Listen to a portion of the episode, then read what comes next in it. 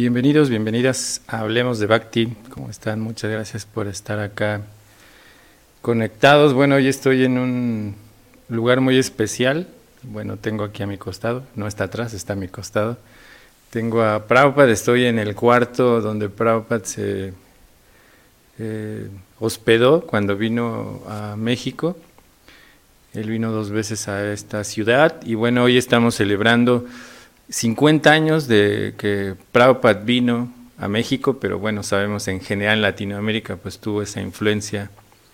Después él, viajó también a Venezuela y hoy estamos festejando ese 50 eh, aniversario, un día muy, muy especial en el que en la Ciudad de México se han hecho durante varios días una gran celebración con diferentes discípulos de Prabhupada de, de México y también de Latinoamérica.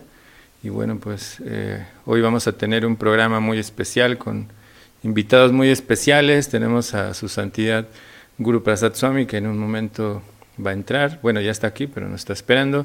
También tenemos a su santidad Bhaktisundar Maharaj. Pero bueno, antes, Nimai, ¿cómo estás? ¿Qué tal? ¿Qué tal, Vanamali? Hare Krishna. Muy bien, muy contento. ¿Qué tal? Eh, y también, pues, realmente conmemorando, ¿no? Este, esta, esta fecha, este momento tan importante de, de, recordar a nuestro fundador Acharya, ¿no? Si no, si no fuera por Prabhupada, yo creo que es la, la pregunta que siempre nos hacemos, ¿qué sería, ¿no? De, de todos nosotros. Entonces, un gran gusto poder compartir este podcast contigo y también, por supuesto, con su santidad Guru Prasad Swami. Eh, estoy muy, muy, muy contento y emocionado de poder compartir este tema con él. ¿Y tú cómo estás? Bien, bien, muy bien. Muy bien, la verdad, bastante bien aquí, pues con esta celebración bastante importante, como decía. Y bueno, vamos a darle la bienvenida a su santidad Guru Prasad Swami Maharaj. Bienvenido, muchas gracias por estar acá con nosotros. Un placer estar aquí con ustedes y con los demás, aunque no pueden ver los demás. Pero es una audiencia de, de toda América Latina o Sí, sí, sí, tenemos audiencia de toda Latinoamérica en realidad. Ah, Sí. Bueno, pues mis reverencias a todo el mundo, eh, especialmente me, me alegra mucho de poder dirigirme a ustedes en este día tan especial, o ese momento tan especial que estamos celebrando la llegada de Srila Prabhupada a México hace 50 años. Justamente él llegó el 2 de junio de 1972.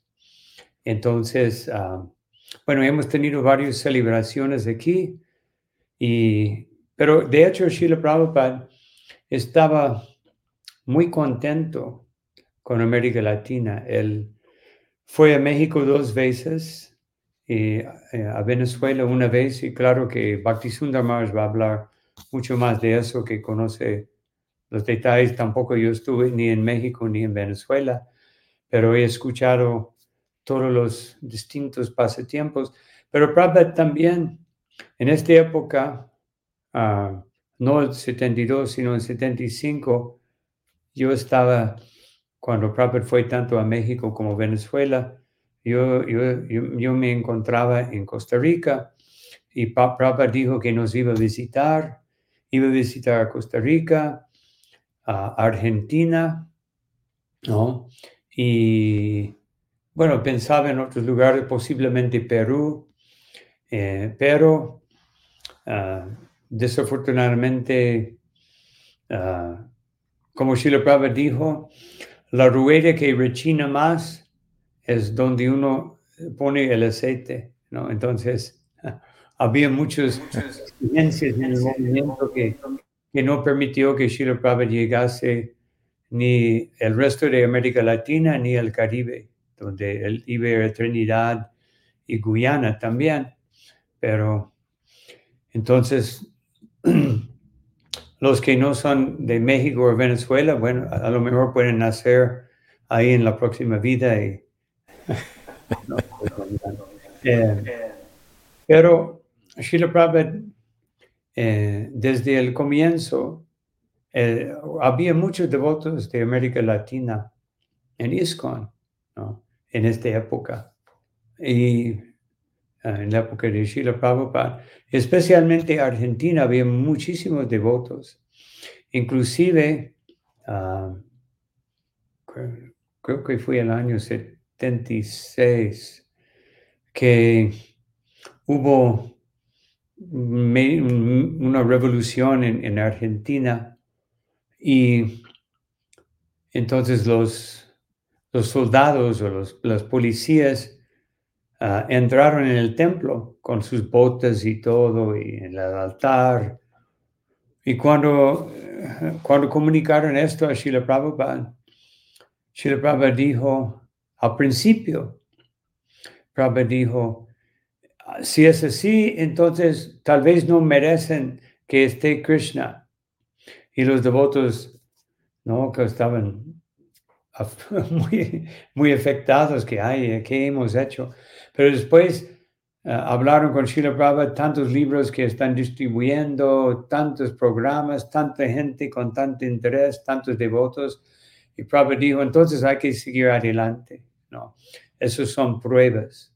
Exactamente como Srila Prabhupada tuvo muchas pruebas, más que cualquiera de nosotros. A veces nosotros nos frustramos, pero Prabhupada prueba tras prueba tras prueba. y mismo en sus visitas, por ejemplo, llegando a México, él llegó en el aeropuerto y los devotos estaban tan absortos en, ah, hacer las preparaciones que se habían olvidado de la hora de su llegada. Llegó un mensaje que Prabhupada está en el aeropuerto. y, los devotos se montaron en los carros y se fueron corriendo, pasando semáforos rojos y, uh, estaba sentado ahí cantando japa encima de su maleta. Pero después llegó un abogado que estaba visitando el templo y ah, usted es el Swami que va a venir al templo, ¿sí?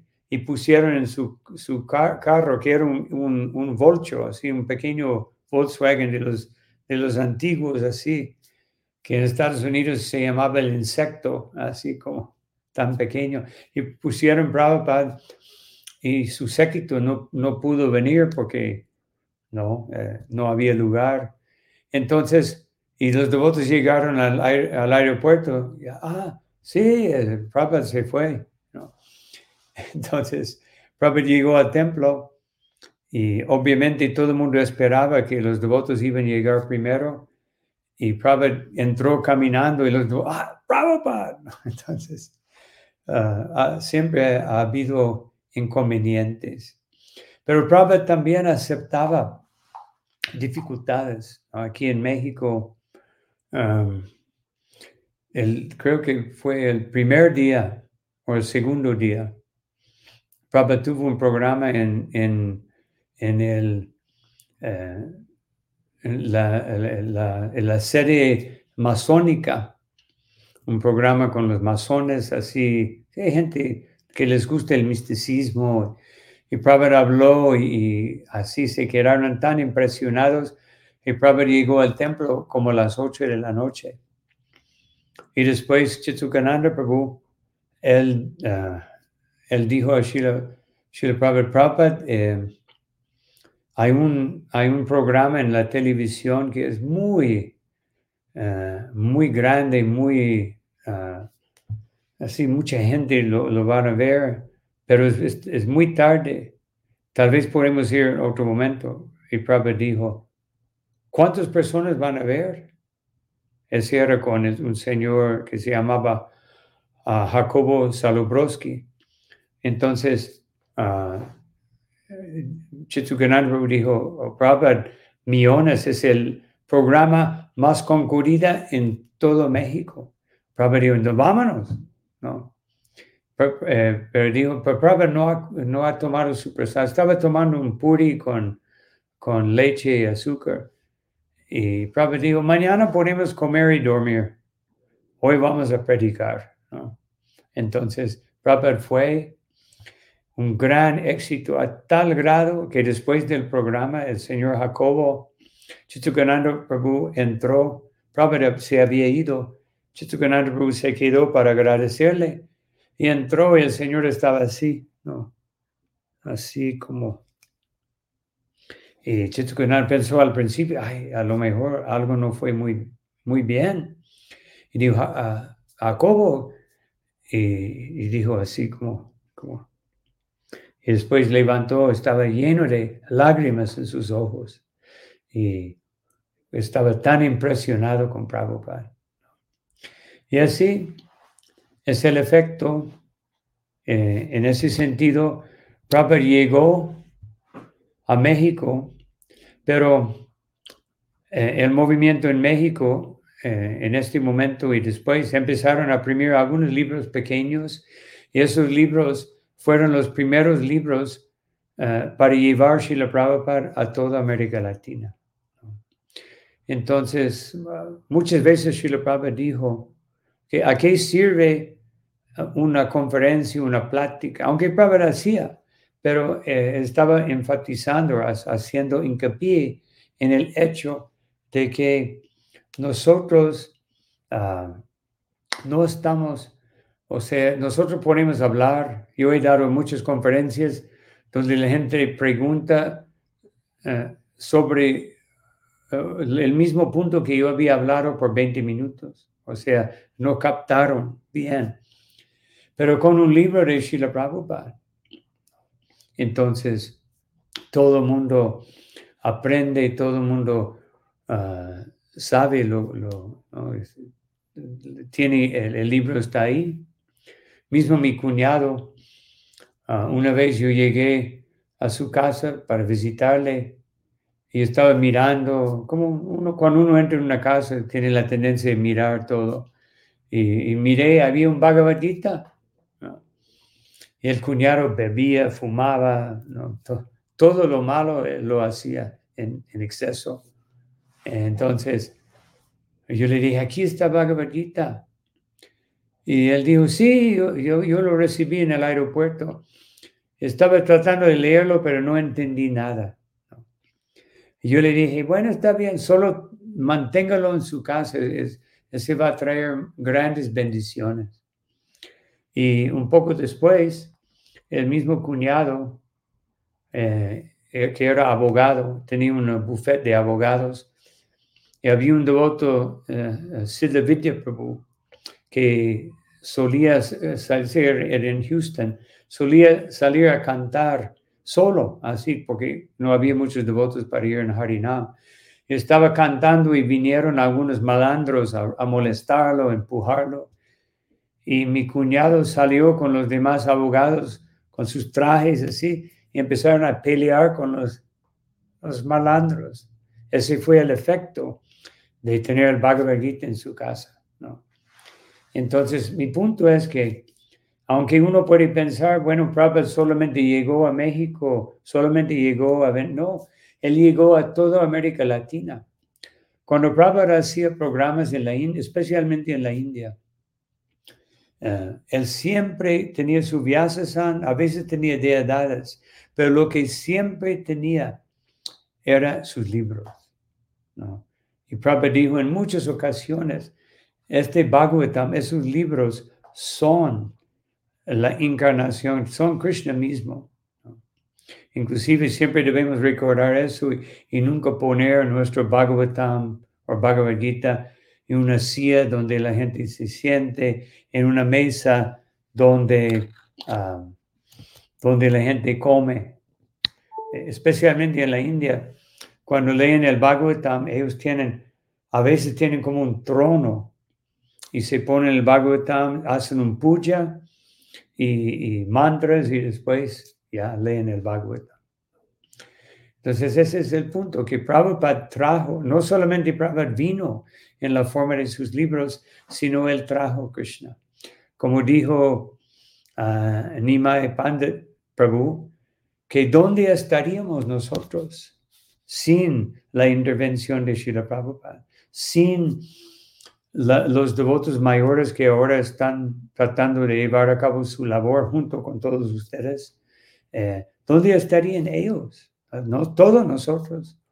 yo, yo pensé muchas veces, yo no creo que hubiese vivido tantos años sin la misericordia de Srila Prabhupada, porque yo vine a este movimiento porque no encontraba sentido en la vida. Y solamente cuando entré en contacto con Srila Prabhupada, y la, mi primera experiencia fue con una revista. Los devotos estaban cantando en la universidad, fue el año 71. Y yo vi unos pelones con mecha de pelo. Pensé que eran estudiantes de, eh, de intercambio con Mongolia porque solamente en las películas había visto los mongoles con, con mecha de pelo y cabeza rapada. Pero después me acerqué y, escuché, estaban cantando Hare Krishna, no entendía nada. Y después, por la gracia de Srila Prabhupada, Vishnu Jan Swami llegó a mi eh, departamento y me dio ah, una revista y sacó todo mi dinero. Entonces, eh, yo, yo, me, yo recuerdo muy bien, yo tenía la, la, revista y vi a Prabhupada, era una foto de Prabhupada subiendo unas escaleras. Y yo sentí, yo conozco a ese señor, ¿de dónde? Entonces yo no atribuyo eso a un, a un recuerdo místico de una vida pasada, sino que Prabhupada, su presencia era tan universal, tan espiritual, tan, tan arraigada en todas las diferentes dimensiones de, la existencia, que solamente al ver su foto yo sentía que estoy en casa. Estoy, ah, sentía como yo conozco, ¿no? porque todos nosotros tenemos Paramatma en el corazón y todos nosotros, por lo tanto, cuando escuchamos de Krishna por, por la primera vez, sentimos como estamos en casa, es algo, es lo natural, lo normal. Por ejemplo, ahora en la época de COVID, todo el mundo decía, yo escuché tantas veces, ¿cuándo regresará la normalidad? Pero realmente la normalidad es Vaikunta, es Goloka Vrindavan. Eso es normal. ¿no? Nada aquí es normal. Srila Prabhupada una vez en Londres un, entrevistador preguntó, Srila Prabhupada, ¿por qué tienen todos esos jóvenes haciendo tantas austeridades y sacrificios? Y, y después uh, Srila Prabhupada dijo, no, están practicando la vida espiritual. Y el Señor dijo, no, pero eso es para después, cuando uno es, ya es un anciano, cuando uno es viejo. Y Prabhupada preguntó, ¿qué significa viejo? El Señor empezó a pensar, ah, bueno, con muchos años. El Prabhupada dijo, no, viejo quiere decir ah, acercándose a la muerte, o sea, un poco antes de la muerte, ¿verdad? Y el Señor dijo, sí, sí, está bien. Y Prabhupada preguntó, entonces, ¿cuándo vas a morir? El Señor dijo, espero que, ¿no? En un futuro muy lejano. Prabhupada dijo, pero puedes morir mañana, ¿verdad? Existe la posibilidad. El dijo, sí. Entonces dijo, entonces tienes que cantar Hare Krishna. Porque tú dijiste, tú mismo dijiste, es para los, los ancianos y los ancianos son los que están acercando a la muerte la muerte viene en cualquier momento, hay que cantar Hare Krishna. Entonces yo estuve hablando con un devoto hoy y me decía uh, cómo Prabhupada sabía cómo decir la cosa más perfecta en cualquier circunstancia, en cualquier momento. Tenía la, respuesta que, nadie esperaba. ¿no? Nadie esperaba. Entonces, uh, por ejemplo, un devoto, bueno, el devoto era Pancho de Villaswami, que era GBC aquí en México por muchos años, y así un devoto muy entregado. Cuando él llegó a la India, él tenía su guitarra. Entonces él fue ante Srila Prabhupada y dijo, Srila Prabhupada, eh, yo, yo hice una canción para Krishna, ¿puedo, ah, ¿puedo tocarlo? ¿Puedo cantarlo? Y Prabhupada dijo, así. Entonces él empezó a cantar con su guitarra, terminó, estaba esperando que Prabhupada dijera, wow, qué bonito, qué, qué devoción.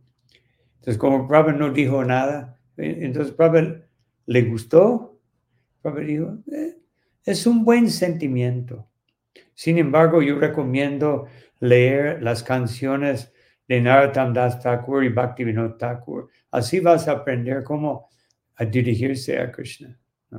Entonces él, él me dijo que estaba, pensaba que iba, o sea, su ego falso fue totalmente destruido en este momento, destrozado, que, que él esperaba una alabanza de Srila Prabhupada. Entonces, ah, y fue una bendición muy especial que luego después se enteró que era tan, tan maravilloso, tan especial. Entonces, ah, realmente estamos celebrando el hecho de que el devoto puro ah, llega a todos los lugares o físicamente, como Srila Prabhupada dijo, hay dos manifestaciones de Krishna, Prakrita y Aprakrita. Krishna está en todas partes, Aprakrita, en una forma no visible. Y a veces Krishna viene de una forma visible. Igual su devoto puro. Él vino a algunos lugares, pero él ha llegado a la vida y el corazón de todos ustedes y toda América Latina ah, por su misericordia.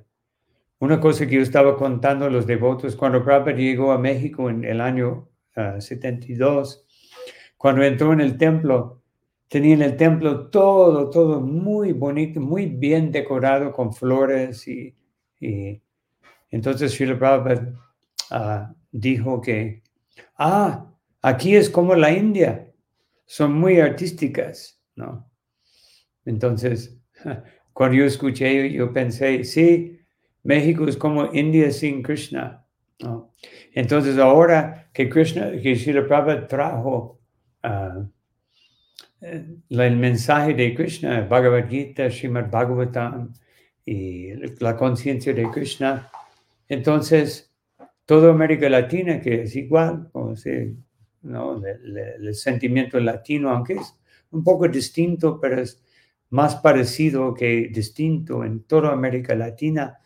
Eh, estamos añadiendo a Krishna y tenemos un ambiente más favorable que en muchas otras partes del mundo, porque en América Latina hay más, ah, hay más piedad, más creencia en, ah, en, el Señor Supremo. Entonces, realmente tenemos un, gran, gran ah, bendición de, de, tener Srila Prabhupada su intervención en nuestros, nuestra área, en nuestros países, nuestra región.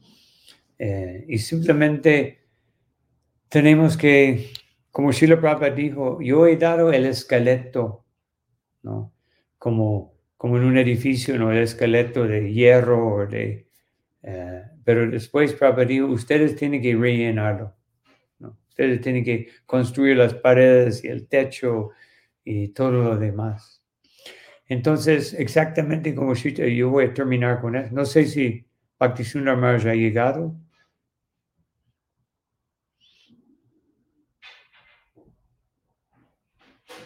No quiero. Ali, tienes tu micrófono cerrado. ¿Tú puedes revisar si Bhaktisundar Maharaj ya llegó? Eh, no, aún no llega, pero si no esperamos un poquito, no importa, no, se preocupe. Uh, exactamente como Chaitanya Mahaprabhu, cuando Haridas Thakur preguntó, eh, que, ¿cómo? Eh, no, perdón, uh, Vasudev Datta preguntó que, ¿qué va a pasar? Uh, o sea, tú estás uh, liberando todo el universo, ¿no? Entonces, ¿qué va a pasar con las demás entidades vivientes? O sea, ¿qué, ¿cómo que va a pasar con el mundo material? Porque por tu misericordia todo el mundo va a estar liberado y va, a quedarse vacío. Entonces Chaitanya Mahaprabhu dijo, no, siempre se va a llegar más y más y más personas. Y después, uh, Srila Prabhupada nos dijo que Chaitanya Mahaprabhu pudiera haber liberado todo el universo, pero está dejando esto para nosotros. Entonces Srila Prabhupada dijo en Nueva York, en el comienzo, que yo puedo conquistar el mundo en 18 días, exactamente como Arjuna, ¿no? Krishna y Arjuna. Pero, no, ustedes no están preparados. Entonces, realmente Srila Prabhupada vino, eh, hizo un milagro tras milagro, pero de repente Krishna lo llevó. Yo estuve en una caminata en Brindavan con Srila Prabhupada en 1976, la única caminata uh, que, con, que, que, fui. Y eh, Srila Prabhupada preguntaba, Srila Prabhupada, uh, Prabhupada, después del Bhagavatam, ¿qué va a traducir? Y Prabhupada dijo, Vishnu Purana, Padma Purana, eh, no, recuerdo todo, porque yo no, no, podía escuchar, yo era muy nuevo, estaba al último, ¿no? en la cola del, de la procesión. Entonces, pero dijeron, pero Srila Prabhupada, ¿cuánto tiempo va a quedarse? Prabhupada dijo, ese depende de Krishna, porque Prabhupada estaba un poco enfermo. Y los devotos dijeron, pero Srila Prabhupada, no podemos avanzar sin tu presencia. Y después Prabhupada pensó y dijo, entonces yo me quedo 10 años más. Entonces todo el mundo muy feliz. Pero después, el año siguiente, se fue Srila Prabhupada.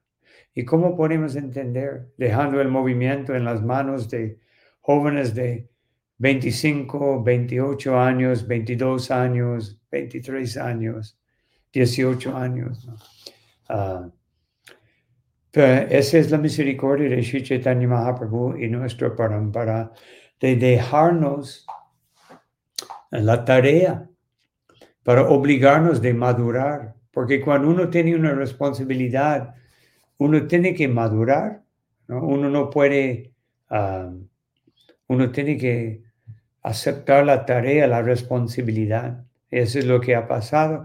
Srila Prabhupada dijo, el movimiento y especialmente el sistema del GBC, que Prabhupada dijo que, que todos ustedes, cualquiera de ustedes puede fallar, pero todos juntos hay menos, no dijo que es imposible, pero hay menos probabilidad que van a fallar. Claro que hemos fallado algunas veces, pero hemos salvado y podemos ver por otros grupos Vaishnavas que ah, no, no les ha, ido a veces tan bien porque el siguiente acharya no está a la altura del anterior y y todo se va bajándose. Entonces, Srila Prabhupada tenía su plan eh, perfecto y ese plan de dónde vino? Del Parampara, de Srila Bhaktisiddhanta Saraswati Thakur.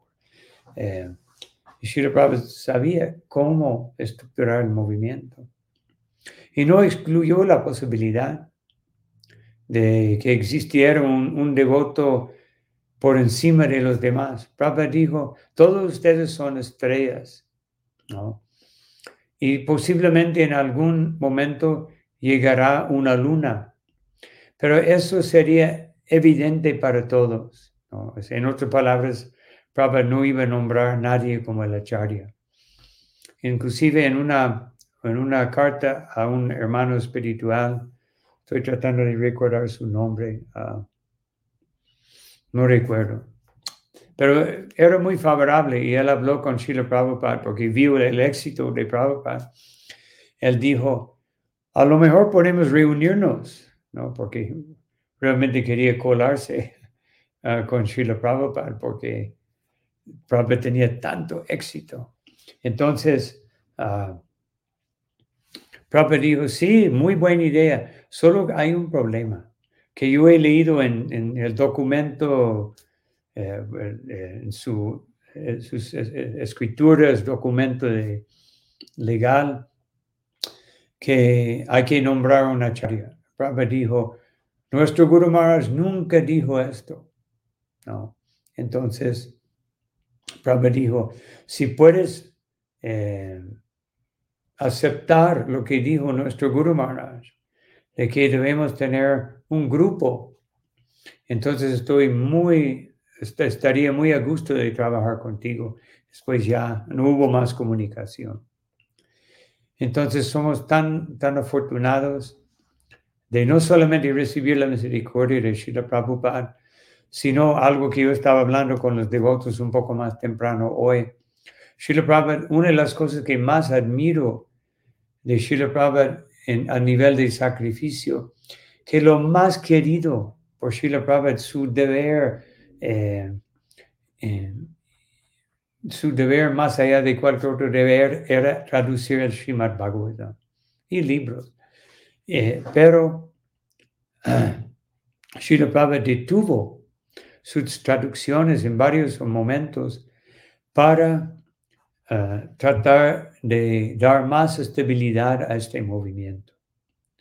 Entonces también al ver ese nivel de sacrificio, Prabhupada sacrificó lo más querido en su corazón. Eh, entonces nosotros también debemos estar dispuestos de sacrificar algo que es muy uh, querido por nosotros, algo que un apego o una cosa que domina uh, nuestras prioridades más allá de la conciencia de Krishna y poder ponerlo a un lado o por lo, por lo menos ponerlo detrás de nuestra conciencia de Krishna. Y así, uh, así vamos a poder avanzar rápidamente en la vida espiritual. Muchas gracias, Maharaj, por compartirnos este momento, bueno, en estos momentos muy, muy especiales, porque si realmente, si Prabhupada no hubiese estado determinado a venir a salvarnos, quién sabe qué estaremos haciendo, ¿no? y creo que pues sí, es un, momento para festejar en, Latinoamérica, ¿no? A pesar de que, como usted mencionó, no, no llegó a esos lugares que él tenía ya planeado, pero bueno, sus, libros y como también hoy hablaban sus, unos de sus discípulos, a través de ellos también llegaron, ¿no? Y creo que eso es, bastante valorable también el hecho de que hayamos tenido la fortuna de, de tener y de que todavía tenemos a todos ustedes, discípulos de Prabhupada, que pueden entregarnos ese, ese sabor que ustedes adquirieron, esa, ese cariño que adquirieron por Prabhupada. Y bueno, pues eh, le agradecemos, Maharaj, que... que sí, tenemos el Ilamrita. Ajá. Ahora sí. Ahora ya lo tenemos, sí, al ya. De Prabhupada. Aquí vamos a poner la, publicidad para los que no lo tengan todavía. Ahí está. Eh, están los primeros tomos y ya en, estos, este, los próximos tomos ya creo que ya los están alistando, así que en México ya están disponibles eh, los primeros tomos y en otros lugares también, pero igual si no pueden ahí comunicarse con las personas del BBT de su localidad y pueden hacerles llegar estos libros tan importantes. Así que pues le agradecemos, Maharaj. Nosotros vamos a quedarnos un poquito aquí esperando a ver si entra su santidad Bhaktisundar Maharaj. Si no, igual nosotros seguimos charlando un poquito. Maharaj, este, sí, sí, sí. tiempo para una pregunta, Maharaj? ¿O, sí, sí, tengo como cinco minutos más máximo para... Ah, perfecto. Me gustaría poder hacerle una pregunta. Usted comentó este pasatiempo de, bueno, con Prabhupada al inicio en Nueva York, que él dijo que puede tomar el día como Arjuna bueno, el mundo como Arjuna y Krishna en 18 días y les dijo a sus discípulos, no, no están listos, ¿no? Entonces, desde su este, experiencia en, la vida espiritual, ¿cómo eh, nosotros sinceramente podemos tratar de prepararnos para que, cada vez ser mejores herramientas para Sila Prabhupada? ¿no?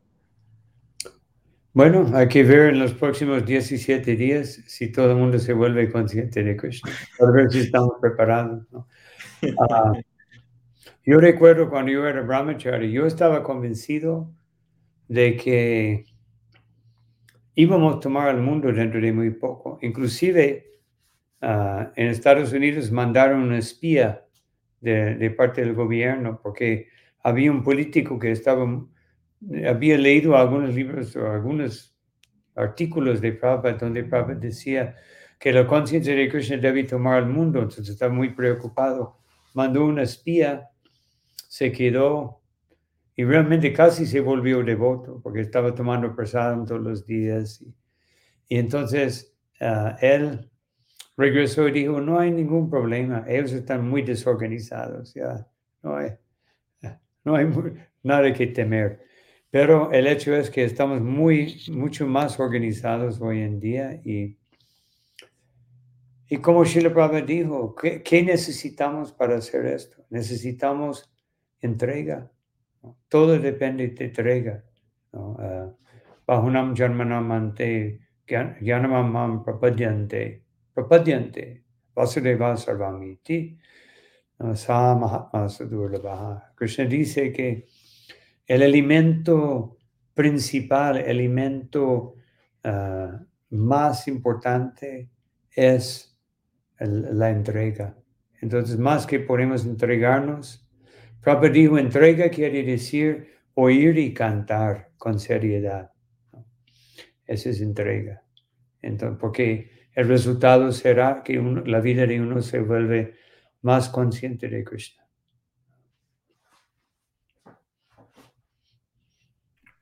Muchísimas gracias, Maharaj. Me encantó la definición de entrega de, oír y cantar con, con seriedad. Muchísimas gracias.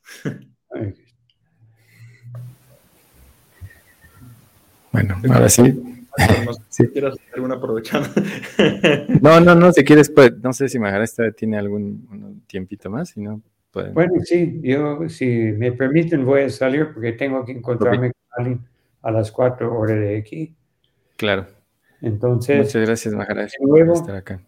Agradezco la oportunidad de servirles y espero que los de, que están aquí en México, que celebramos ese gran eh, llegada de Srila Prabhupada con un mayor compromiso en nuestras vidas y también todos los demás que no están en México. porque ah, el mundo está sufriendo mucho en todas partes y la única esperanza es, estamos a punto de guerra en muchas partes. Y Prabhupada dijo que la única solución para la guerra es más conciencia de Krishna, es Sankirtan.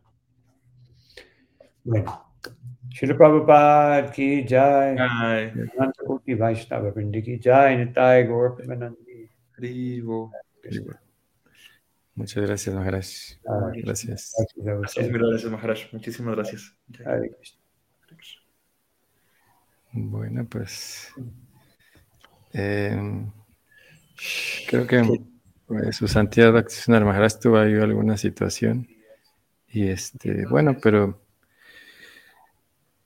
eh,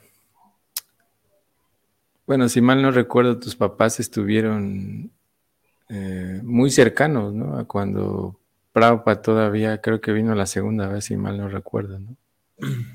Algo así. Sí, eh, sí, por lo que me han contado, recuerdo que no sé si ellos llegaron en el 73 o en el 74 al movimiento. Eh, ahorita puedo preguntarles el dato, pero más o menos por esas fechas, y ellos se entregaron al, templo en esas épocas. Eh, pero les faltaba un, año o algunos meses de, su servicio social ah, eh, para graduarse como médicos.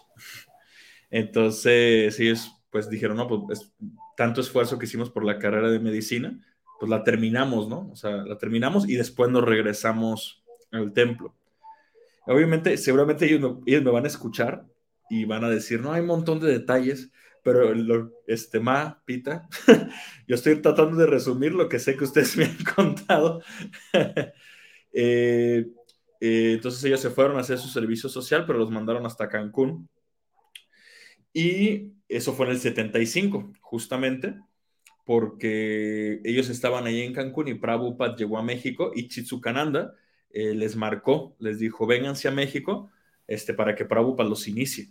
Ya después pues se regresan al templo, porque yo sé que ustedes van a regresar al templo, ¿no? Pero vengan a aprovechar para que Prabhupada los, los inicie. Entonces, hasta donde yo tengo entendido, pues en, lo que hicieron los arreglos para regresarse a Ciudad de México, eh, justo llegaron el día que Prabhupada había partido en la mañana. Entonces, eh, fue así como muy, eh, pues no sé si místico, trascendental, no sé cómo llamarlo, pero sí, justo ese, día que Prabhupada partió, ese día llegaron, ¿no? Y que inclusive mi, mi papá me comentó que Chitsukananda les dijo, nada, con que hubieran llegado al aeropuerto, ¿no? En el aeropuerto todavía estaba dando iniciaciones. Entonces, pero bueno, eh, mi mamá siempre dice que ese es un arreglo de Krishna, ¿no? O sea, realmente a nosotros nos tocaba que Prabhupada fuera nuestro abuelo espiritual, ¿no? Porque como abuelo siempre es más misericordioso. Sí, sí. sí, estuvieron ahí en toda, esa, en toda esa época, ¿no? Y Brayendra Kumar, ese, Kananda Prabhu, todos ellos pues son, conocen bien a, a mis papás, ¿no? Tuvieron esa, esa oportunidad. Entonces, sí, qué, qué, qué, glorioso, ¿no? Imagínate, tú actualmente estás en ese cuarto donde Prabhupada pues dormía, su, su, cuarto donde daba los darshans y todo, ¿no? Y realmente tener este lugar en México es algo sumamente auspicioso, aunque a veces siento que la palabra auspicioso fuera del mundo, del círculo de los devotos, es difícil entenderla. Eh, maravilloso. puedo, usar un, paralelo. Pero sí, sí, sí, sí, sí. Sí, no, la verdad estar acá es, este, en general, digamos, el, lugar es algo, un lugar muy importante, ¿no? Eh, porque pocos lugares es donde Prabhupada visitó dos veces, ¿no? Y qué decir en Latinoamérica, ¿no? En realidad es el único lugar que, que Prabhupada visitó eh, en dos ocasiones. Y sí, el lugar donde, donde estamos ahora, literalmente Prabhupada se quedó aquí. ¿no? En, muchos otros lugares le conseguían un espacio diferente, pero de hecho uno de los discípulos de Prabhupada, creo que fue Chitsukananda Prabhu, que fue el quien eh, él abrió el templo de la Ciudad de México junto con su esposa. Y fue también quien consiguió el templo de, este, Venezuela. Y después él contaba que este, otros dos devotos fueron a Argentina también. Entonces fue como todo el trabajo que él, que él hizo, ¿no? En realidad él, él estaba comentando esa parte que, que él le escribió a Prabhupada, ¿no? que quería venir a México. Le dijo, claro, ve, ve, no tenemos nada ahí, ¿no? Entonces, si tú consigues algo, eh, yo voy para allá. Y él, vino literalmente ¿no? solo y consiguió este lugar, esta casa. ¿no? Él nos estuvo contando cómo, cómo fue todo eso porque tuvieron una circunstancia ahí medio extraña con, los familiares de la persona con la que eh, hicieron lo, de, lo, del... Eh, ¿Cómo se llama esto? Lo del la renta porque eh, este lugar antiguamente, según era una embajada, entonces la señora con la que hicieron el trato ya era una persona muy adulta, pero era bastante consciente de todo lo que hacía. Entonces sus familiares al parecer la habían literalmente abandonado. ¿no? Y y ellos pensaron que habían como engañado a la, señora porque literalmente creo que se las rentaba a un costo muy bajo, ¿no? Y después, eh, entonces, bueno, eh, pero el lugar en realidad es un, lugar muy, muy bonito, ¿no? En este lugar donde está, de hecho tenemos la Murti de Prabhupada aquí a un costado mío, ese es el lugar donde Prabhupada estuvo, ¿no? De hecho, el, este cuarto. De hecho, hace tal vez, no me acuerdo, cinco años se rehabilitó, porque estaba un poco abandonado, es porque en realidad es que cuando Prabhupada se fue en este templo había muchísimas personas, muchos devotos. Entonces dice que, que literal no cabían en ningún lugar. Entonces empezaron a usar el, cuarto de Prabhupada para que algunas personas se quedaran y se descuida, pero ya después de algunos años se rehabilitó. Y sí es un lugar muy, muy importante en ese sentido, ¿no? De, entender cómo el, este lugar es, y bueno, acá tenemos también unas deidades de Radha y Krishna, que el mismo Prabhupada él, mandó, y mandó a que las instalaran. Eh, según recuerdo, hay una fotografía donde Sapsaru Maharaj eh, está haciendo esto. Y bueno, hubo muchos cambios en relación a lo que eh, cuando Prabhupada vino se reestructuró un poco el edificio, ¿no? Porque el altar que, hoy tenemos estaba en otro lugar, ¿no? y, así diferentes situaciones ocurrieron, pero eh, sí, Prabhupada tuvo mucho, una visión de, Latinoamérica en general, como decía santidad Guru Prasad que es, es un lugar muy muy importante en relación al número de devotos. Y hoy vemos en Brasil ¿no? el resultado. En Brasil, que Prabhupada, si no mal recuerdo, también tenía planeado ir allá. Y bueno, hoy en Brasil tenemos una cantidad enorme de, devotos, de, también hay centros, hay eh, lugar donde este legado de los del Bhaktivedanta Book Trust que él dejó es eh, un lugar donde también producen muchos libros eh, y muy de muy buena calidad ¿no? en cuanto a todo el diseño la impresión y todos esos detalles y la forma de entregar estos libros a alguien más y que eh, son bastante bien bien hecho todo ¿no? Y en México también se ha estado haciendo muchísimo, ¿no? De, ellos hablaban hace un poco tiempo que fue también la celebración de, del aniversario del Bhaktivedanta Book Trust, ¿no? Como al principio todo estaba centralizado en Los Ángeles. Los Ángeles era, como muchos devotos también mencionaban ayer, era el, el centro, digamos, de donde Prabhupada pasaba más en Occidente. ¿no? De hecho, ahí pues tenemos unas deidades de Rukmini Dwarkadish que tú visitaste hace poco, ¿no? Y son muy, muy similares a, a Madan Gopal, Entonces, yo cuando las vi, tienen sus detalles, pero son muy, muy parecidas, ¿no? Entonces, sí, es, o el lugar donde estamos es un lugar también muy importante en ese sentido de distribución de libros. Nosotros tenemos en, en México a muchas grandes personas de, que en su tiempo ¿no? Eh, hicieron tantas cosas para el movimiento. Y pues aquí fue el corazón de todo eso, de, como Chitsukananda Prabhu y todos eh, los devotos que después vinieron, pero principalmente él, ¿no?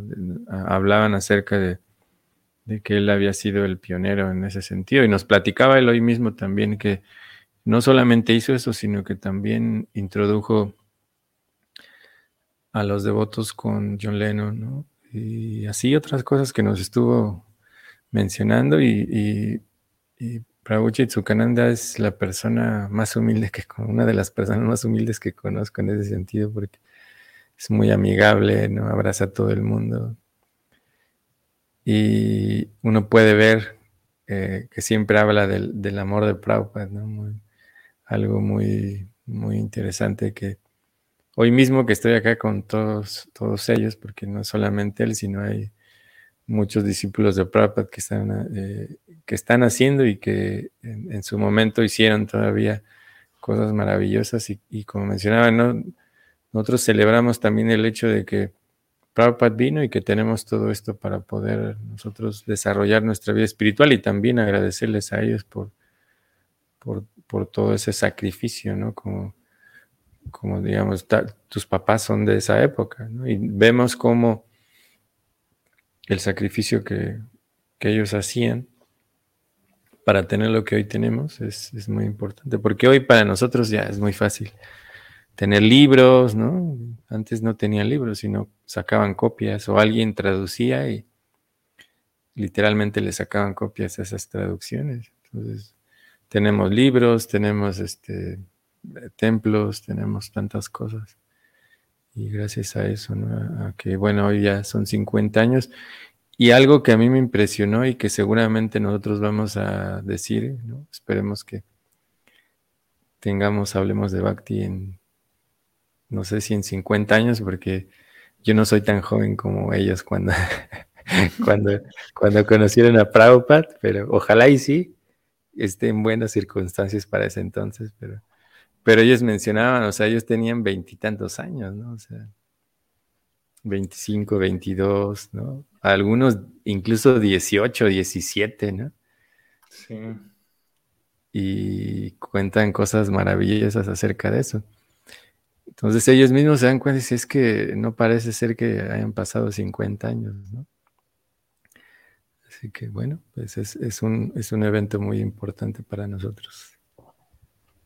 Sí, realmente ese, a veces inclusive repasar o recordar los 50 años de Prabhupada también se vuelve pues un, un agradecimiento y un reconocimiento a todos los devotos que hicieron posible esos 50 años del movimiento de Prabhupada, ¿no? En Latinoamérica, ¿no?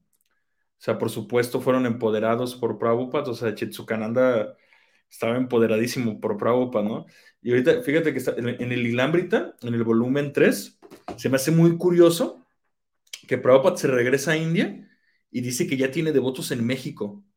Y hasta, no sé, sería preguntar, eh, ver la fecha, si, si ya estaba empezando a ver algún movimiento ahí por parte de Chitsukananda acá, no sé este, porque se me hace muy curioso, si, no sé si Prabhupada lo está diciendo de manera profética o, realmente ya había alguien empezando a predicar acá en México para esas épocas, ¿no? Porque estamos hablando que fue en el 68, ¿no? Cuando Prabhupada regresa a India. No, 67, perdón, 67. Entonces, no sé Chitsukananda cuándo vino para México. Pero sí me sorprendió, es, el penúltimo capítulo del Ilambrita. Prabhupada se regresa a India y, está, le está diciendo, no, ya tenemos centro en Nueva York, tenemos centro en San Francisco, tenemos en Montreal, este, menciona otras ciudades y dice, y en México también tenemos devotos hasta donde yo sé. Así dice Prabhupada.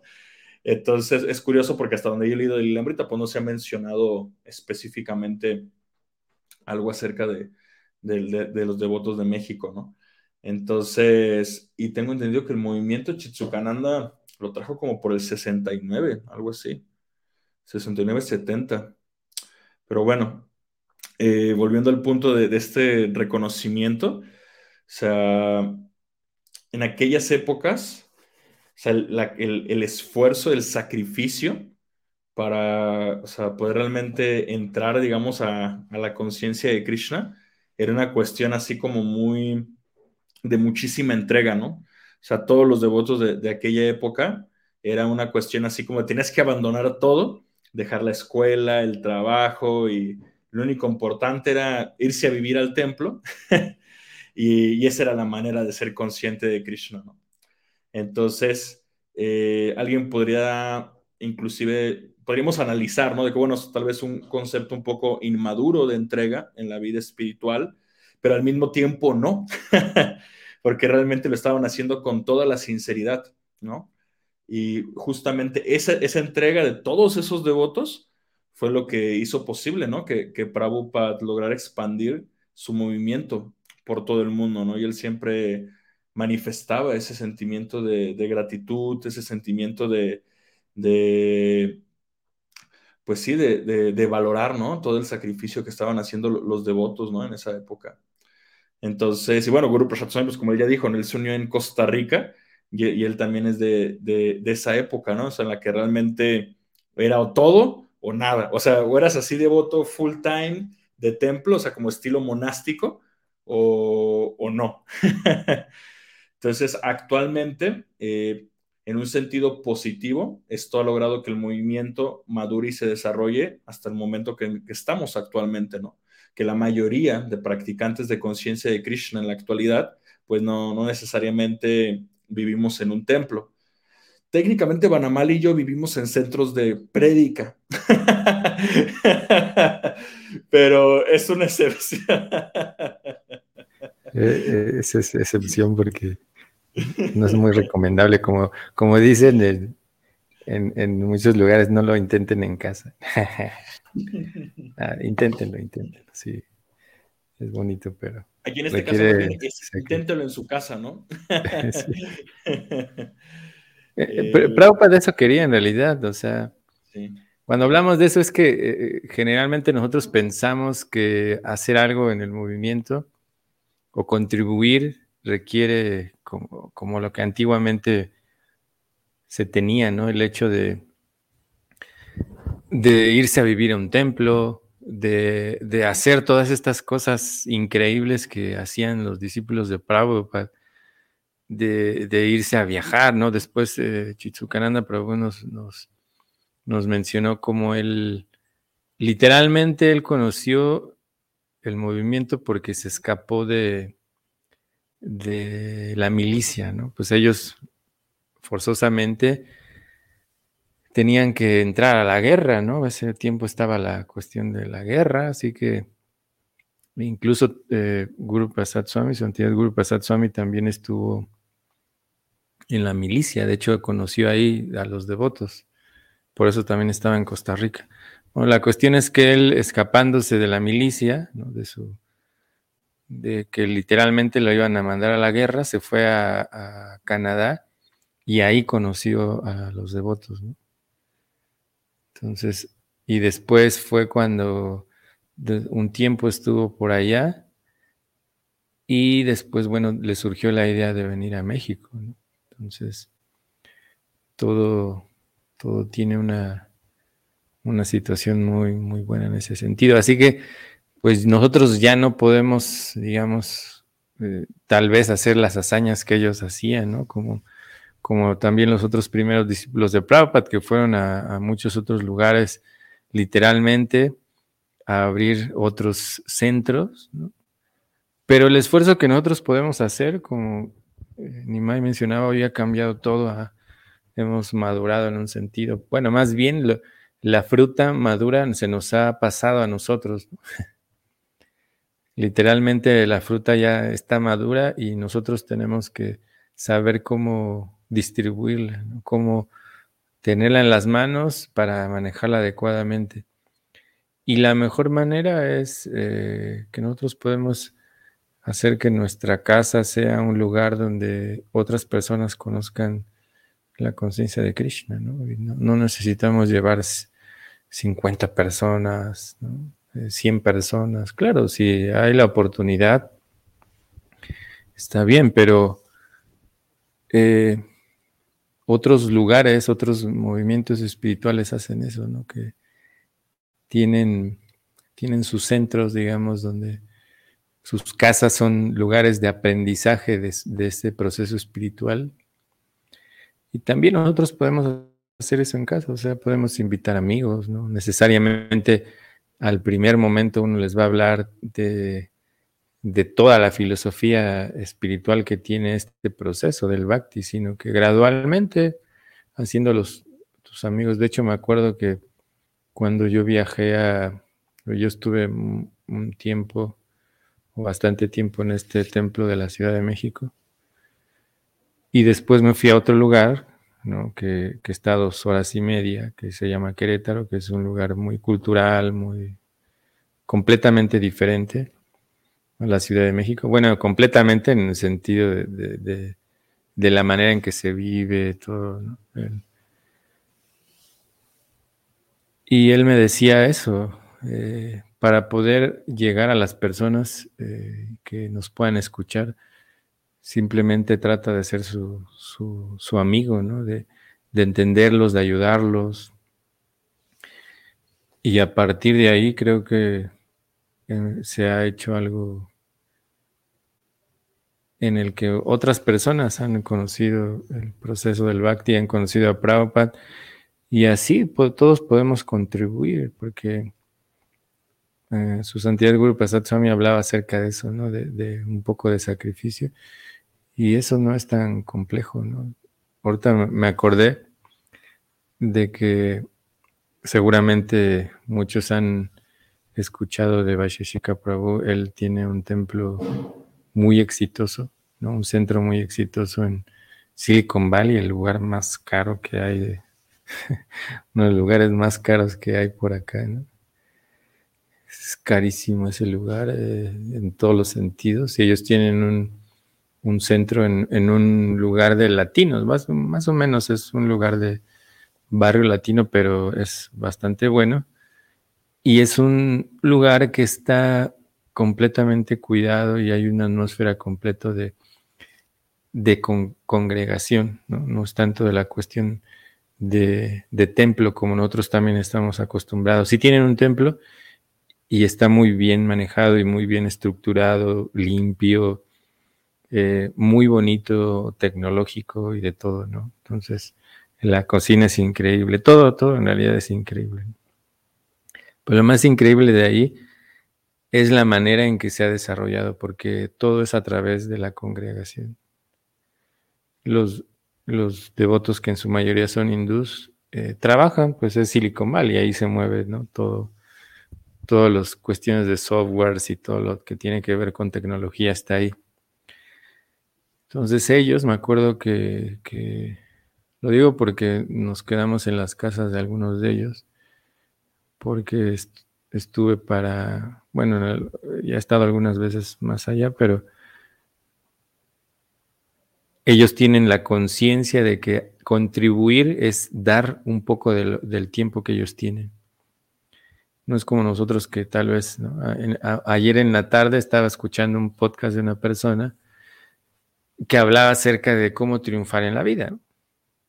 Yo, llegué por, por otras cosas ahí, un, fragmento de ese podcast.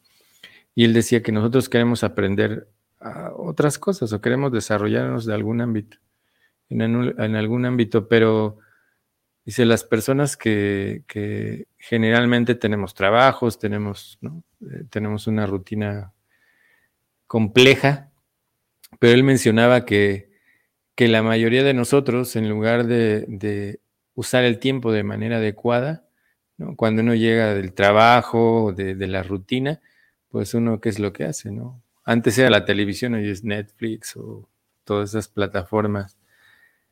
Tenemos, digamos, a veces dos horas, tres horas, ¿no? Antes de dormir. Y bien, eso, eso se puede usar. Bueno, él hablaba acerca de, del aprendizaje, del conocimiento, ¿no? De aprender eh, este, otro idioma, de aprender otras habilidades, de incluso terminar otra carrera o ¿no? todas esas cosas. Pero nosotros también en ese lapso de tiempo podemos ayudar a Prabhupada, eh, como Maharaj decía, de, distribuir un libro, regalar un libro, o invitar a alguien a la casa, a, nuestra casa, durante un rato, una hora, o sea, y una hora es, es se pasa muy rápido, ¿no?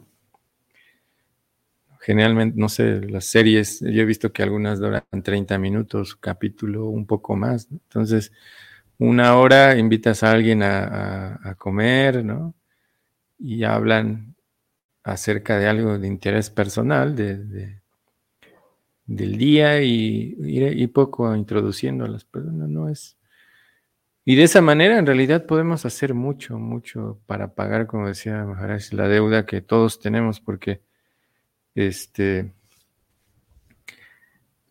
sí, todos realmente, no solamente en México, sino a nivel Latinoamérica, estamos este, endeudados en ese sentido. Así que podemos contribuir de esa manera, en realidad. ¿no? Nimai tiene mucho yo he visto que tiene mucho éxito con las cosas que hace, ¿no? tal vez este no, no, no las habla y no nos gusta hablar mucho acerca de eso, pero, pero tiene grupos acerca de estudio, ¿no? Y otros programas que también estamos desarrollando en conjunto. y son exitosos, ¿no? Eh, bastante personas conocen y aparte, bueno, su, el equipo de trabajo que tiene con, sus hermanos y sus papás, que son personas increíbles, ¿no? Que nos están ayudando constantemente a, crecer en todos los sentidos, ¿no? Como eh, ayuda personal que ellos brindan a, muchos devotos. Así que, pues es, es bastante, bastante bueno que tal vez de alguna manera podamos contribuir en algo. Sí. Sí, realmente cuando uno experimenta, aunque sea un pequeño gusto, hace algo como muy simple.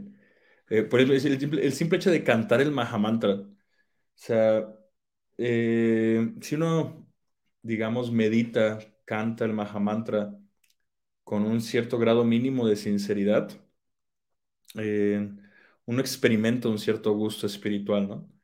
Entonces, el tener ese, tipo de experiencias espirituales y no querer, o sí, o sea, no, no querer compartirlas, pues, mm, o más bien, vamos a ponerlo al revés el hecho de querer compartir justamente nace de que nosotros tenemos esa experiencia positiva, ¿no? Y, si uno realmente está logrando eh, poco a poco, muy gradualmente, cada quien a su paso, eh, encontrando es encontrar esa satisfacción espiritual, es algo muy natural, ¿no? Que, que se comparte. No todos, todos recomendamos un buen producto. si, si yo voy a una pizzería y me gusta la pizza, muy probablemente cuando un amigo me visite, como van a Mali, lo puedo llevar a esa pizzería. Este... Entonces, eh, generalmente uno quiere compartir, ¿no? Las cosas que, realmente nos dan una, una, experiencia agradable, maravillosa, ¿no? Entonces, a mí siempre me gusta partir de eso, ¿no? O sea, realmente primero ten tu experiencia espiritual, ¿no? O sea, tú realmente busca eh, esa conexión con Krishna que te haga sentir eh, esa satisfacción, esa plenitud, esa felicidad. Porque al fin de cuentas es lo que todos siempre estamos buscando, ¿no? Y por eso Prabhupada, al tener eh, el grado de conciencia de Krishna más elevado que hemos podido experimentar en, Occidente y en la época moderna. Eh, por eso Prabhupada impactaba tan fuerte a las personas, ¿no? O sea, porque él, realmente estaba regalando la conciencia de Krishna en su estado más sublime, en su estado más puro. Y obviamente él la podía regalar porque él mismo la estaba experimentando. Por ejemplo, me, conmovió mucho lo que compartió Guru Swami de Jacobo Zabludowski, que tal vez los que son más jóvenes o que están fuera de México no lo conozcan. Eh, las personas, bueno, ni yo lo llegué a ver en la tele, ¿eh? no tampoco crean que yo soy tan viejo, pero eh, se ha escuchado hablar de él, ¿no? Era como el conductor de noticias más famoso de, en, los 60, 70, ¿no? En, no, no, recuerdo en qué televisora, ¿no? Y no voy a regalarle publicidad a ninguna. Este. pero que él quedara tan impactado con Prabhupada, o sea, justamente fue por ese nivel de pureza que tenía Prabhupada. Entonces, en la medida que nosotros tratemos de cultivar nuestra conciencia de Krishna, primero es la manera que vamos a agradecer el regalo que nos está dando Prabhupada. Y la segunda manera, una vez que uno lo experimenta, pues es el deseo de querer compartirlo. Entonces, para mí, personalmente, aunque Banamali dice que tengo muchos programas exitosos, a veces yo siento desde mi experiencia que en realidad fracaso más. pero bueno, así es esto, ¿no? Eh, pero estamos haciendo un, esfuerzo, ¿no? Entonces, eh, hasta se me olvidó lo que iba a decir. Ay, Krishna, perdón por andar bromeando. Eh, ah, sí que la mejor manera de agradecer a Prabhupada por el regalo, por el regalo incomparable, como él siempre dijo Matchless Gift, este regalo incomparable, es nosotros ayudarle a que este regalo siga llegando a cada vez más personas. Entonces, la, para mí la mejor manera de conmemorar este, que Prabhupada nos haya traído este regalo directamente del mundo espiritual, porque es Golo que era Premadana Harinama Sankirtan, ¿no? Esto viene directo del mundo espiritual. O sea, imagínense, nos trajeron el regalo más sublime de toda la existencia misma. o sea, no hay nada más sublime. O sea, no, hablando material, espiritualmente, es, es, el regalo más, más sublime. Entonces, eh, ¿cómo nos lo vamos a quedar, no? O sea, hay que tratar dentro de nuestra medida, de nuestra capacidad, como decía Van Amali, ¿no? A veces, a veces es simplemente ser empático con el de al lado y realmente tratar de, verlo como alma espiritual, ahí ya, ya estamos comenzando ¿no? con, ese proceso. Entonces, eh, considero que estas fechas de conmemoración, pues siempre hay que recordar ese sentimiento de gratitud eterno por todo el esfuerzo, por todo el sacrificio, eh, de todo nuestro parampara y de, de nuestro abuelo espiritual que es Srila Prabhupada, que él, es el que hace, ¿no? Que, esta revolución espiritual sea posible, ¿no? Su, potencia y su pureza es la que, la que sostiene eh, que, podamos hacer un esfuerzo por tratar de, compartir, ¿no? Un poco de, este maravilloso regalo trascendental. Así es, así es. Muy bueno, pues yo creo que hoy este, pues, terminamos terminamos este pues recordando eso, yo creo que es bastante importante esto que, que mencionabas, ¿no? Y de, hecho ahorita que no sé si se escucha la, la voz de Prabhupada de fondo, ¿no? También. Eh, sí, es bastante importante tener eso en cuenta, ¿no? Que que sí, nosotros hablamos acerca de eso, ¿no? Pero la empatía, el hecho de, como decía Maharaj, hoy estamos en un mundo bien complicado en muchos sentidos. Y ser empático no es algo sencillo, ¿no? Y bueno, también, como, como ayer decía, ¿no? Nuestro movimiento ha pasado por altibajos, ¿no? Y creo que también hoy en día es un momento de, de ser empáticos incluso con, entre nosotros, ¿no? Como practicantes.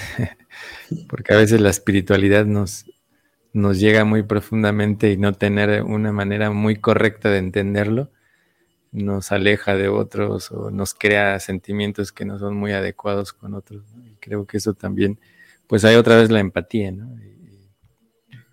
Ahora ese es un gran sacrificio para alguien, ¿no? el ser empático es algo porque todo el mundo queremos que los demás eh, sean como nosotros, ¿no? Que piensen como nosotros, que acepten eh, las cosas que nosotros llevamos en nuestra vida, pero todos somos diferentes, ¿no? Así que desde ahí podemos entender eso. Y bueno, pues muchas gracias, Nimai, gracias por compartir. Este que fue en último momento, en realidad teníamos programado otro tema, pero no queríamos perder esta oportunidad. Y bueno, también gracias Nimai por, por compartir. Pues ya tenemos más de un año, así que pues esto también es algo importante para nosotros mismos en realidad, porque nos da la oportunidad de tener la compañía de grandes personas que todos, ¿no? En general, los que nuestros invitados, ¿no? Eh, para nosotros todos son, son personas que nos ayudan en muchos sentidos y bueno, pues te agradezco también, Imai, por, por estar compartiendo acá los micrófonos y, el, video.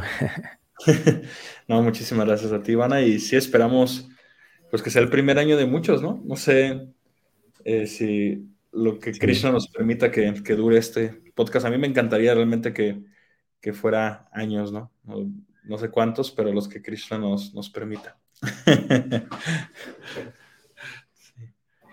Esperemos que sí. Pues bueno, muchas gracias a todos los que están ahí en Facebook. De verdad, muchas gracias. Eh, gracias eh, a todos, todas. Entonces nos vemos la próxima semana, ya con eh, los temas que tenemos ahí, los invitados también. Así que Cuídense mucho. Eh, nos vemos pronto en Hablemos de Bhakti. Hare Krishna. Gracias. Gracias, Hare Krishna. Gracias, Hare Krishna.